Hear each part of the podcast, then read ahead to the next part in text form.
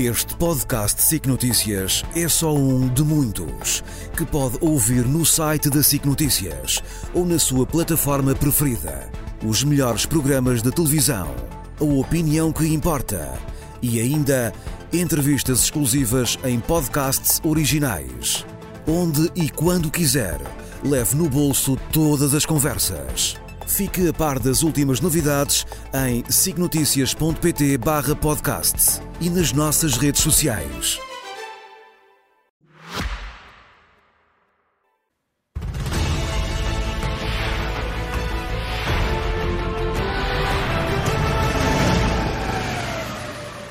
Com Nuno Rogério e José Milhazes. Muito boa noite. Boa noite. Boa noite. A ambos. Eu começaria por ti, José Milhazes, porque uma das preocupações do momento é saber como e onde estará Alexei Navalny. Estará vivo? Estará morto? O que é que, o que, é que se sabe neste momento? Olha, uh, neste momento são tudo incógnitas. Por exemplo, no dia 15 de dezembro começou a correr a notícia que não foi confirmada de que ele se teria suicidado na cadeia. Bom, mas isso. Mas, uh, uh, uh, quer dizer, isto, suicidado na cadeia, a gente sabe como é. Pode se suicidar ou pode ser suicidado. Aqui na, na Rússia tudo pode acontecer. Por enquanto, não há confirmação de nada. Sabe-se que ele hoje deveria, mais uma vez, ter comparecido em tribunal por videoconferência. Não apareceu. Uh, Sabe-se também que ele foi transferido da cadeia que estava em Vladimir, não se sabe para onde. Uma das hipóteses é que ele teria sido transferido para uma prisão de alta segurança, algures na Rússia, só que o transporte de prisioneiros na Rússia demora muito tempo e normalmente durante essas viagens a família, os advogados eh, não sabem onde está o recluso ou para se onde vai dirigir. O problema que já há pelos internacionais, nomeadamente da, da ONU, para que um, se informe onde está Navalny, o Kremlin, como sempre aquele senhor muito cínico chamado Dmitry Peskov, bem dizer que não, nós não sabemos nada, nem temos o dever de saber onde é que anda um, um recluso chamado Navalny. Uh, daí que isto vai continuar a perturbar, porque nós sabemos que a saúde de Navalny também não é muito famosa. Mas também sabemos, e conhecendo a personalidade de Navalny, que ele nunca iria suicidar-se. Não acredito. Como, como bem sabemos, porque claro. isto é uma luta muito própria, uh, um empenho dele, aliás, ele podia ter estar neste e... momento a salvo e decidiu voltar à Rússia e é o que está a acontecer. Nós vamos desenvolver outros assuntos mais à frente também relacionados com a Rússia, mas vamos dar uh, uma, uma atenção especial agora no arranque contigo, Nuno, até Gaza, porque apesar de haver poucas esperanças num acordo, a verdade é que há movimentações diplomáticas e não só que continuam, uh, continuam a existir, não é? Verdade. Nós tínhamos ido aqui uh, na terça-feira, em primeira mão, que se estava a preparar uma reunião entre a liderança do Hamas e a liderança do Mossad, portanto, dos serviços secretos israelitas. Ela deu-se. Uh, ainda há alguma esperança, mas as duas partes querem coisas totalmente diferentes. Uh, no fundo, o Hamas insiste em que Israel tem que parar todas as suas atividades militares, Israel insiste em que o Hamas tem que libertar todos os reféns. Uh, este é o mapa da atual situação. Aquelas zonas uh, azul e cinzento são as zonas em que Israel já instalou as suas tropas terrestres. Um, as setas, as, setas as, as, as, estrelas azul são ofensivas aéreas uh, sobre vários sítios da faixa de Gaza e as verdes são, para espanto das pessoas, outra vez ataques com rockets, com foguetes do Hamas contra Israel. Ou seja, apesar de estar aparentemente decapitado, ou quase decapitado, o Hamas continua a ter os, suas, os seus lança-foguetes automáticos. Uh, também para salientar o aparentemente uma grande divergência entre Netanyahu e Biden, que querem também coisas diferentes sobre o futuro de Gaza. Uh, Biden quer que os palestinianos continuem em Gaza, aparentemente Netanyahu quer que os palestinianos vão para o Egito como uh, refugiados. Terceiro problema que me parece importante, uh, o agravamento da situação no norte, entre Israel e o Líbano, o que é a pior notícia que poderia existir neste momento. Quanto ao número de mortos, nós continuamos a não ter dados uh, objetivos. Aqueles dados que nós temos são do Ministério da Saúde, do Hamas, ou são do Estado-Maior Israelita. Portanto, continua a não haver uma terceira entidade que possa confirmar o número de mortos. Muito bem. Uh, 20 mil, uh, a barreira segundo dos 20 mil, foi, segundo o Hamas, foi, foi mas passada Israel, ontem. Mas segundo Israel, uh, há 9 mil mortos que são militantes do Hamas que foram mortos por Israel. Jamilhazes, tu hoje queres trazer também a história aqui de um soldado russo que se sente, que diz estar abandonado pelas autoridades do seu país. Eh, completamente. É um soldado, um inválido de, de guerra. Nós podemos ver pelo vídeo que ele tem uma perna. Uh, numa perna, uh, tem depois o braço cortado, um dos braços. Este homem aqui pede ajuda publicamente porque diz que não recebe um tostão depois de ter vindo da frente de combate, nem sequer para comer e para tratamentos médicos. Isto por causa, segundo ele, de um problema burocrático, é que enganaram-se a escrever o nome dele eh, nos documentos e que, neste momento, ele lançou este apelo para que as pessoas o ajudem, porque da parte da burocracia russa a resposta ainda parece que irá demorar muito tempo. E não é só com estes, já que são muitos os outros casos, de eh, pessoas que regressam da frente e veem que não recebem o apoio que lhes foi prometido. Precisamente, deve ser um homem certamente muito desiludido com, Exato, com, com ele diz que preferia ter morrido eh, na frente de combate. A estar a viver nestas Exato. circunstâncias. Nuno Rogério, notícia em exclusivo sobre o programa de drones ucranianos. Que programa é este, Nuno, e qual é a sua importância eh, para, para o rumo desta guerra na Ucrânia?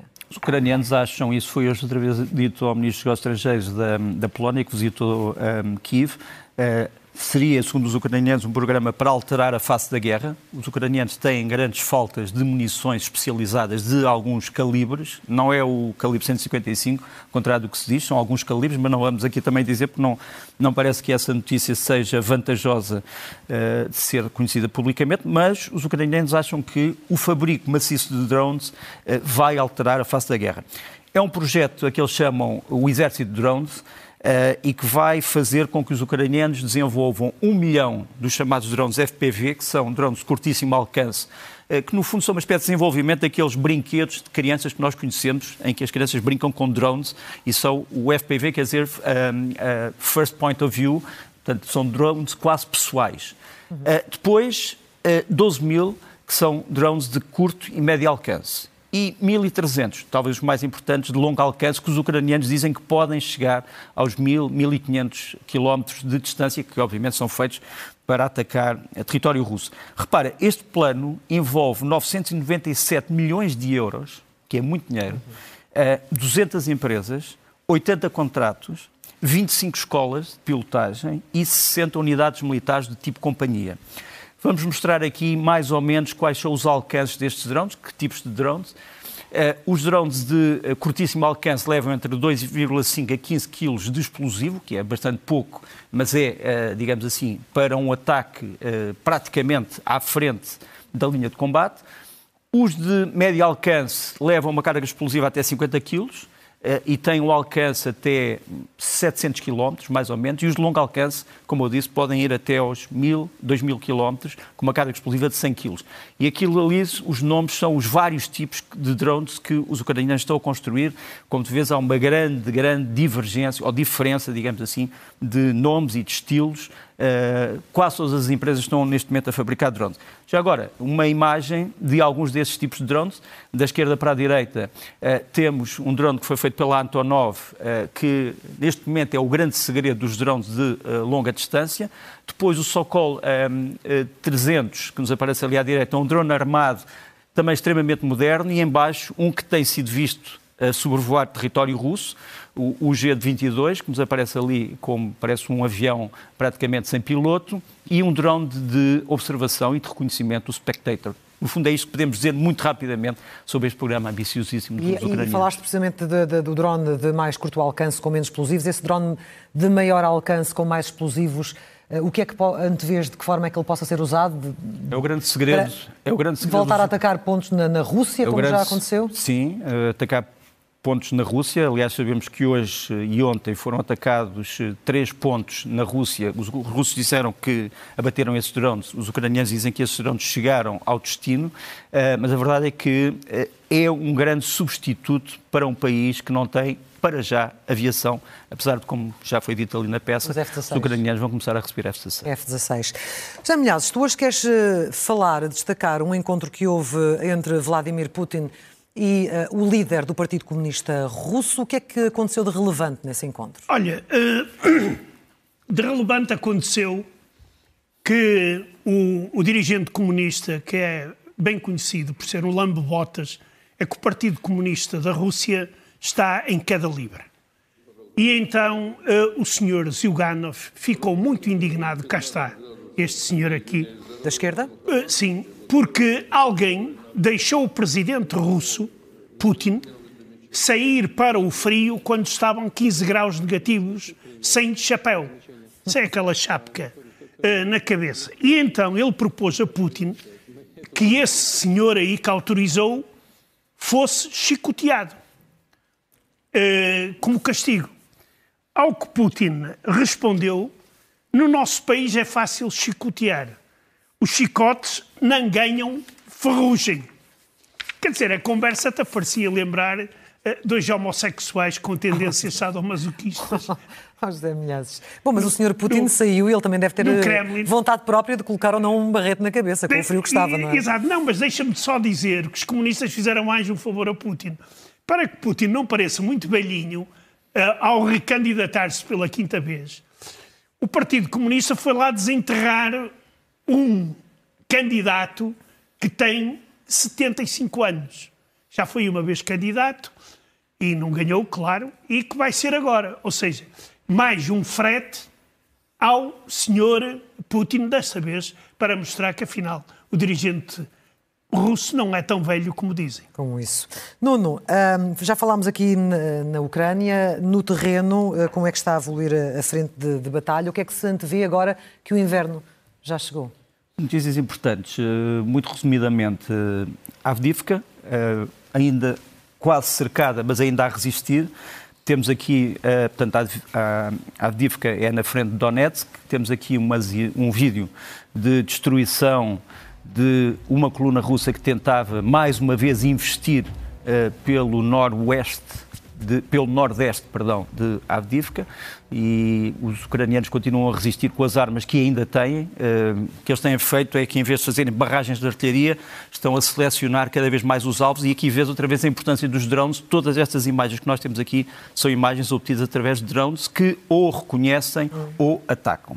Depois, eh, uma frente importantíssima, a frente de Kherson, portanto, a margem esquerda, a margem sul do eh, rio de Dnieper uh, Krinky, chamada zona de Krinky, em que os ucranianos estão a conseguir alargar aquela testa de ponte que tinham conseguido criar uh, depois do desembarque. Aqui temos uh, alguns veículos russos que estão a tentar aproximar-se dessa testa de ponte e estão também a ser destruídos. Mais uma vez, imagens de drones que ou estão envolvidos no ataque ou estão a observar o ataque. Uma terceira frente muito importante porque é no fundo a conjunção entre dois oblastes, o oblast de, ehm, de, o oblast de Luhansk e o oblast de Kharkiv. Temos, acho que é a próxima imagem que vamos ter, uma imagem de, enfim, de um panorama totalmente diferente, já coberto de neve. Uma grande ofensiva russa, também contrariada pelos ucranianos, numa zona que para mim é a zona mais difícil, onde a Rússia pode usar mais meios, porque é muito perto da fronteira internacional da Rússia. Tens aqui uma visão noturna, tens visão diurna, mais uma vez os ucranianos usarem as famosas bombas com submunições que são, eh, no fundo, espalham a destruição para além daquilo que poderia ser considerado razoável. Depois, um dia negro, estava a falar aqui há bocadinho com os Emilhados sobre isso, dois dias negros, aliás, para a aviação russa. A aviação russa já tinha perdido dois uh, caças bombardeiros, ou dois bombardeiros táticos Su-34, são os mais caros do arsenal russo neste momento, custam cerca de 350 milhões de dólares cada um. Tinham já perdido dois, que tinham sido destruídos neste aeroporto de Morozovsk, que fica uh, a norte de Rostov, portanto, já em território russo. Tens ali uh, as zonas que foram atingidas, a vermelho, a zona que não foi atingida, que é uma zona de um, concentração de material aeronáutico e também combustível. 10 em 17 drones ucranianos conseguiram chegar ao alvo, dois Su-34 destruídos, 10 danificados. E depois, hoje, passou-se hoje, na região de Chaplinka, que é uma região que fica uh, já, fica ainda em Kherson, mas já muito perto da Crimeia, do, três aviões Su-34 do mesmo tipo foram também destruídos, aparentemente por uh, mísseis Patriot uh, ucranianos lançados de perto de Odessa. Uh, estes são os aviões Su-34. Um, Tem-se dito nos últimos dias, a propaganda russa tem dito que já destruiu vários Patriot. A verdade é que os Patriot não só não foram destruídos, como continuam a abater aviões russos.